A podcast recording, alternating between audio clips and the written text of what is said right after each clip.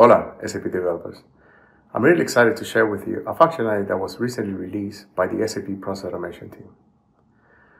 There is a new Actions editor, which is available as part of the Actions project. In his blog post series, Vivek highlights the changes introduced in an Actions project. For example, the Actions editor allows you to select and maintain the paths and operations of an API that you want to make available as part of an Actions project. Not just that, but there is also a connectivity option in the UI that allows you to test the action by selecting a BTP destination or enter, entering server details manually. If you aren't familiar with Actions project in SAP Process Automation, I recommend checking out this tutorial session where Chana explains to us how you can easily communicate with other systems using Actions project.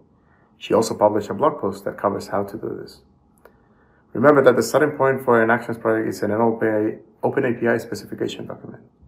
You can find Open API specification documents for all the publicly available APIs of SAP products in the SAP API Business Hub.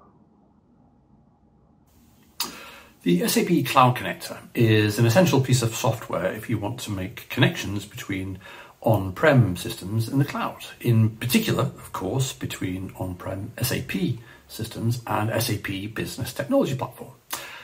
There's a new release of the SAP Cloud Connector available now in the usual place. This release is version 2.15 and it comes with a number of enhancements.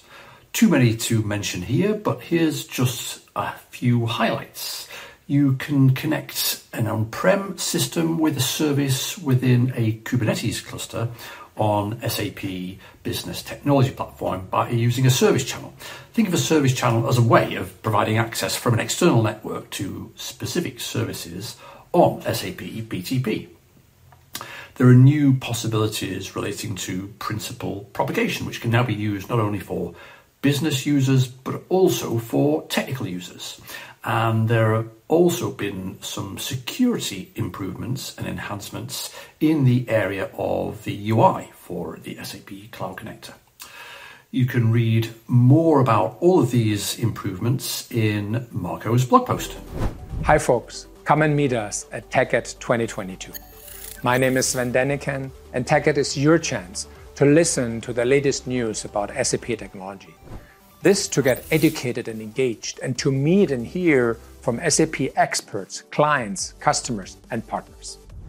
We have a dedicated track for SAP S4HANA called The Digital Transformation with SAP S4HANA, which actually is supported by three subtracks Rise with SAP, Move to SAP S4HANA, and Extend, Integrate, and Embed Intelligence into SAP S4HANA. This all covered in 18 lectures three breakout sessions, and nine workshops. During the event, you will get all the deep dive and hand on sessions you need to explore SAP S4HANA regardless of the deployment model.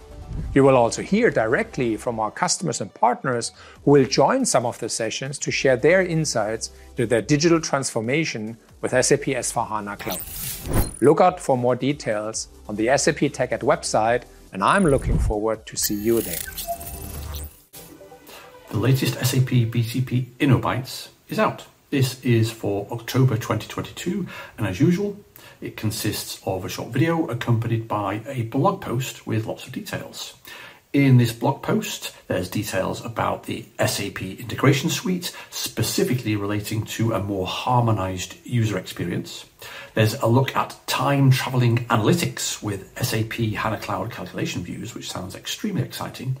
And there's also an explanation of a new commercial model for SAP Data Warehouse Cloud. Check out all the details, which includes a link to the video in Cecilia's blog post.